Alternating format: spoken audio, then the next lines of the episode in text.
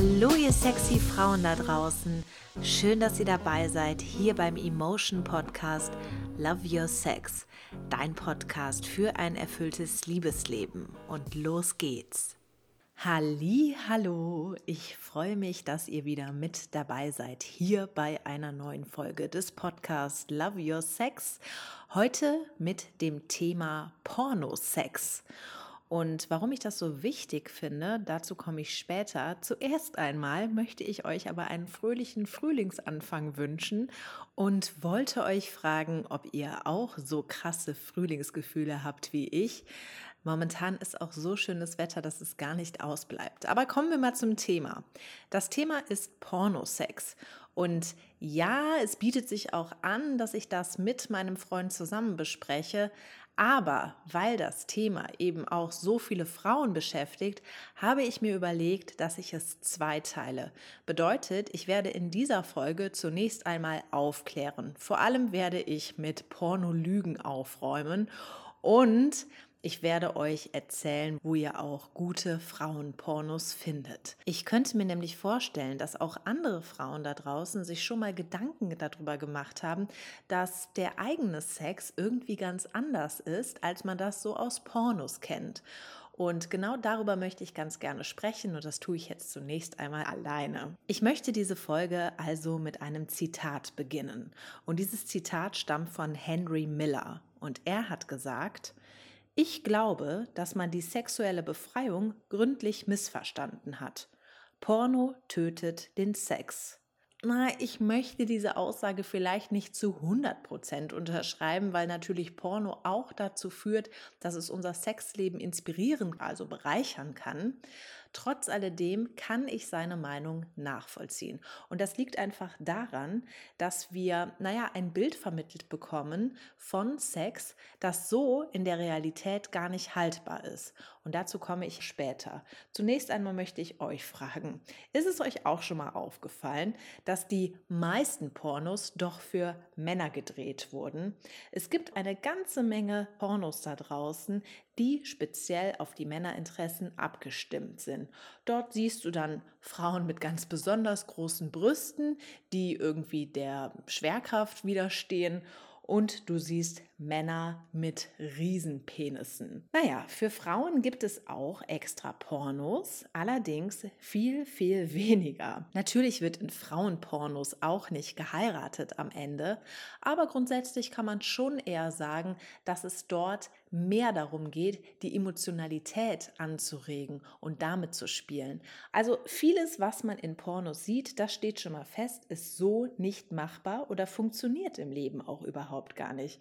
Und da möchte ich jetzt schon mal als allererstes aufklären, denn in Pornos werden ganz schön viele Vorbereitungen getroffen, bevor die Kameras eingeschaltet werden.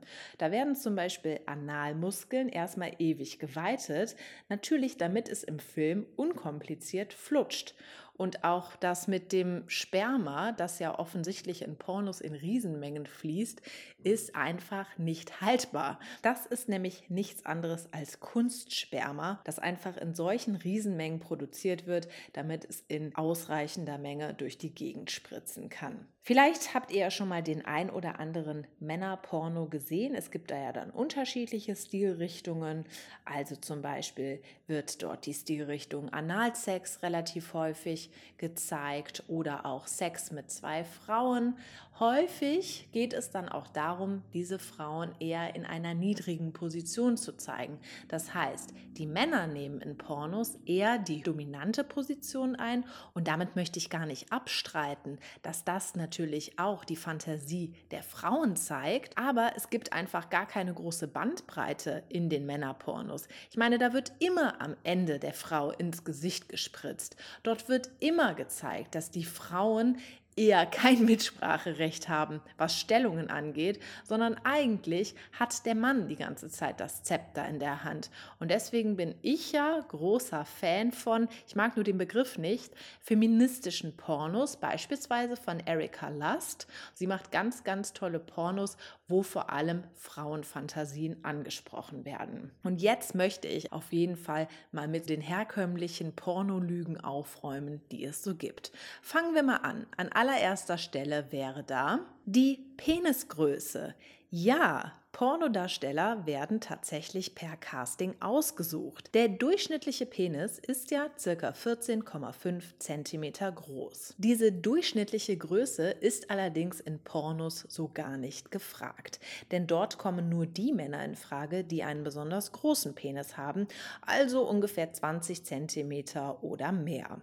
Und ja, ich kann nur sagen, nicht besonders viele Männer besitzen so große Exemplare.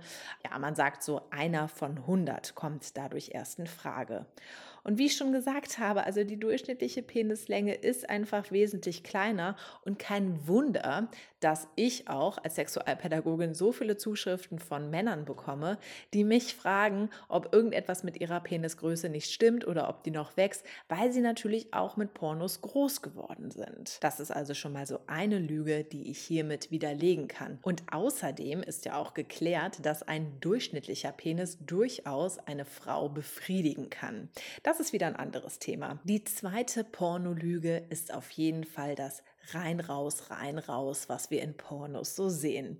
Ja, keine Ahnung, ob euer Sexleben so aussieht, aber wenn es so wäre, dann kann ich euch sagen, es gibt noch eine ganz andere Bandbreite an Bewegungen, die man beim Sex durchführen kann. In Pornos wird nur leider immer die Rein-Raus-Bewegung gezeigt. Naja, das Dramatische dabei ist, dass die Frau dabei immer so gezeigt wird, als gäbe es für sie nichts Größeres. Die Frauen stöhnen ja unendlich in Pornos und meistens kommen sie auch nach ein paar Minuten zum Orgasmus. Das kann man wirklich nur als, ja, Entschuldigung, als Witz bezeichnen.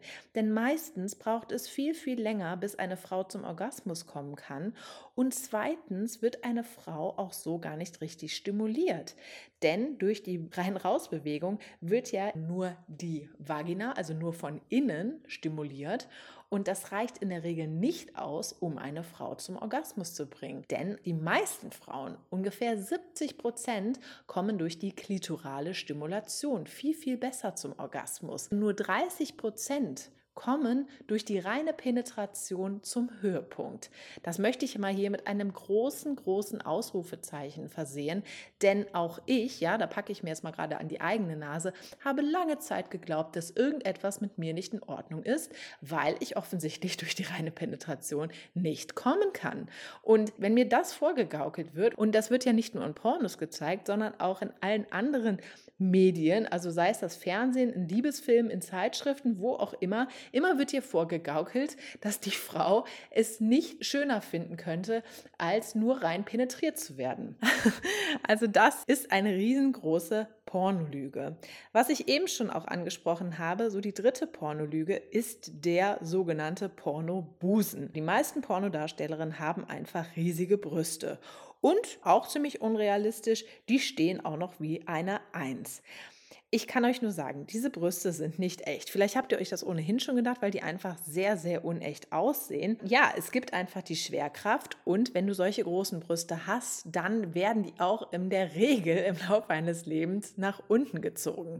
Macht euch nicht verrückt. Mit euren Brüsten ist alles in Ordnung, wenn sie nicht wie eine Eins stehen und auch wenn sie nicht so groß sind. Und wir wissen vielleicht auch mittlerweile alle, dass wir unterschiedliche Interessen haben. Das heißt, auch nicht alle Männer stehen auf große Brüste. Kommen wir zur vierten Pornolüge und zwar der Mega-Orgasmus, der uns dort vorgetäuscht wird von Frauen. Ist es nicht irgendwie lustig, dass die Frauen in Pornos alle immer sofort kommen, sobald sie Sex haben? Ich habe es ja eben schon gesagt, also eigentlich sobald der Penis eingeführt wird. Nein, das stimmt nicht und es kann auch nicht funktionieren. Es dauert länger und wie gesagt, Frauen brauchen in der Regel auch die andauernde Stimulation der Klitoris, bevor sie einen Höhepunkt haben. Pornolüge Nummer 5 ist, dass Frauen in Pornos immer alle sehr gerne schlucken und dass sie sich immer auch ins Gesicht spritzen lassen. Ich kann euch nur sagen, das ist absolute Geschmackssache und nicht alle Frauen wollen das. Vielleicht sollten Männer auch einfach standardmäßig mal ihr eigenes Sperma probieren und dann wissen, dass es nicht ja nach Vanilleeis schmeckt. Ich meine, der Spermageschmack kann ja auch durchaus sehr unterschiedlich sein, je nachdem, was der Mann vorher gegessen oder getrunken hat oder was er für einen Lebensstil hat. Deswegen nicht alle Frauen wollen gerne schlucken oder wollen sich gerne ins Gesicht spritzen lassen. Pornolüge Nummer 6 ist eigentlich mit, ja, so die größte Lüge, und zwar die Schönfärberei, die dort betrieben wird. Wahrscheinlich ist es euch auch schon mal aufgefallen, dass in der Regel alle Männer und Frauen in Pornos rasiert sind. Das ist eine Sache. Ich meine, das ist auch totale Geschmackssache. Viele Männer und Frauen wollen ja auch gar nicht die Haare haben aus hygienischen Gründen. Aber viele Pornodarsteller lassen sich sogar an den intimsten Stellen, zum Beispiel auch am Anus, tätowieren. Und das in einem sehr hellen Hautton, damit alles sehr schön sauber aussieht. Oder sie lassen sich den Analbereich auch chemisch auffällen und das wird dann an Anal-Bleaching genannt. Vielleicht habt ihr das auch schon mal gehört. Das ist vor allem ein Trend, der im Moment sehr, sehr gehypt wird in Amerika. Ansonsten, wenn das nicht passiert, dann werden auf jeden Fall immer die Geschlechtsteile geschminkt. Also sowas wie blaue Adern oder auch Pickel vom Rasurbrand, die sieht man dort in der Regel nicht. Und naja, seien wir mal ganz ehrlich, das ist doch auch relativ unrealistisch, oder? Wir kennen es alle und es sieht alles einfach nicht makellos aus, aber das wird uns eben in Pornos vorgegaukelt. Und das Gefährliche daran ist eben, dass wir glauben, dort wird uns die Realität gezeigt. Natürlich kann man noch in einem gewissen Maße unterscheiden zwischen Realität und Fiktion, aber wenn wir so etwas immer und immer wieder sehen, dann könnte es passieren, dass wir denken, irgendetwas stimmt mit uns nicht oder mit unserem Sexleben. Ich meine, Sex zwischen zwei Menschen ist einfach immer eine individuelle Erfahrung und ich hoffe so sehr, dass ihr auch Spaß daran habt, diese individuelle Erfahrung zu machen und dass ihr auch mit eurem Partner zusammen Spaß daran habt, diese Erfahrung zu machen. But not least zur Pornolüge Nummer 7 kommen, nämlich das Aussehen der weiblichen Vulva.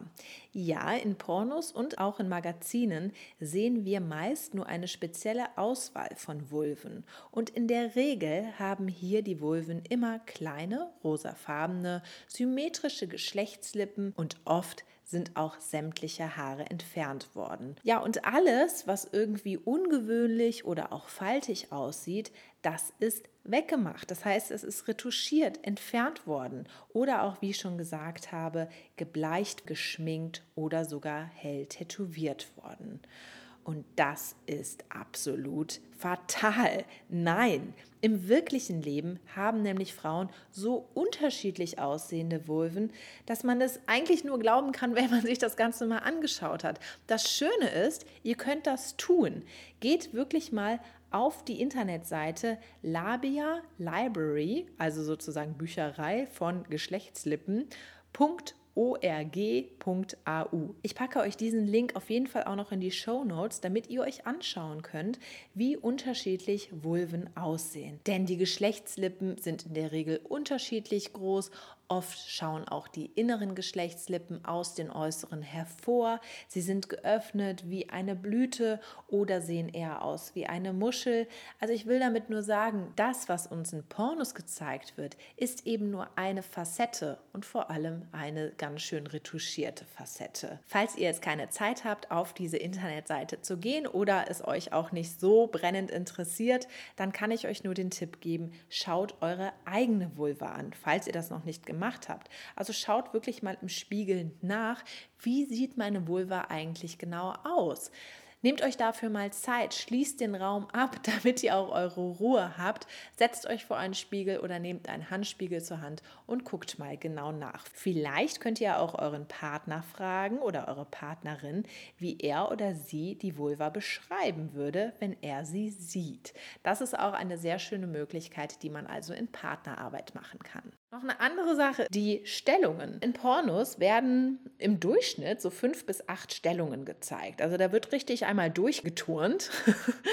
Und im realen Leben ist es aber so, dass durchschnittlich eine bis drei Stellungen durchgeturnt werden. Das ist also schon mal ein Unterschied. Wenn du das aber jetzt siehst im Porno, dann könntest du ja auch denken, oh Mann, ich muss eigentlich viel, viel mehr leisten und machst Dinge, die dir in Wirklichkeit gar nicht so gefallen. Vielleicht möchtest du auch ganz gerne gerne dein Sexleben nur in der Reiter- oder in der Missionar- oder in der Löffelchenstellung gestalten und denkst aber durch Pornos, du müsstest viel mehr leisten. Also hier stehen wir auch wieder unter so einem krassen Leistungsdruck, den wir doch ohnehin schon in unserer Gesellschaft so häufig verspüren. Ich plädiere also dafür, dass wir uns ein bisschen lockerer machen, ja, und dass wir nicht glauben, wir müssten irgendeinem Idealbild entsprechen. Es ist mir so ein großes Anliegen, dass ihr versteht, dass Pornos einfach nicht die Realität zeigen und dass es so viel wertvoller ist, die Erfahrungen selbst zu machen. Und natürlich können Pornos eine Inspiration sein und vor allem, wenn ihr auf einen bestimmten Fetisch steht und ihr könnt euch das durch Pornos holen, na dann ist es doch eine super Möglichkeit, das zu tun. Aber glaubt ja nicht, dass das, was in Pornos gezeigt wird, die Realität ist. Letztens habe ich noch eine Dokumentation genau darüber gesehen und es war wirklich ein bisschen erschreckend zu sehen, wie solche Dreharbeiten ablaufen. Dort wird dann zwischendurch, entschuldigt den Ausdruck, aber angewichst. Also der Mann muss ständig dafür sorgen, dass er einen Ständer hat, ansonsten funktioniert der Dreh einfach nicht. Und es ist auch natürlich, dass Männer zwischendurch die Erektion verlieren. Und die Frau wurde die ganze Zeit dazu genötigt, fröhlich zu schauen und Dinge zu machen, die ihr eigentlich ihrem Gesichtsausdruck zufolge nicht gefallen haben. Und das finde ich einfach so, so schade. Ich bin sehr dafür, dass wir uns durch Pornos Inspirationen holen, aber doch bitte mit ein bisschen mehr Gefühl zur Realität. Ich hoffe, dass ihr euch das aus dieser Folge mitnehmen konntet und schreibt mir mal gerne, wenn ihr auch daran interessiert seid, was ein Mann dazu sagt, denn ich möchte natürlich total gerne auch meinen Freund dazu befragen. So viel kann ich ja schon mal verraten. Ja, auch er konsumiert Pornografie und mich interessiert, warum, was spricht ihn dadurch an und was sieht er vielleicht auch in Pornos, was er durch das reale Leben nicht bekommt. Falls euch das auch interessiert, dann lasst es mich gerne wissen. Schreibt mir an podcast.emotion.de und dann freue ich mich wieder auf die nächste Folge und sage bye bye, genießt den Frühling, eure Jana.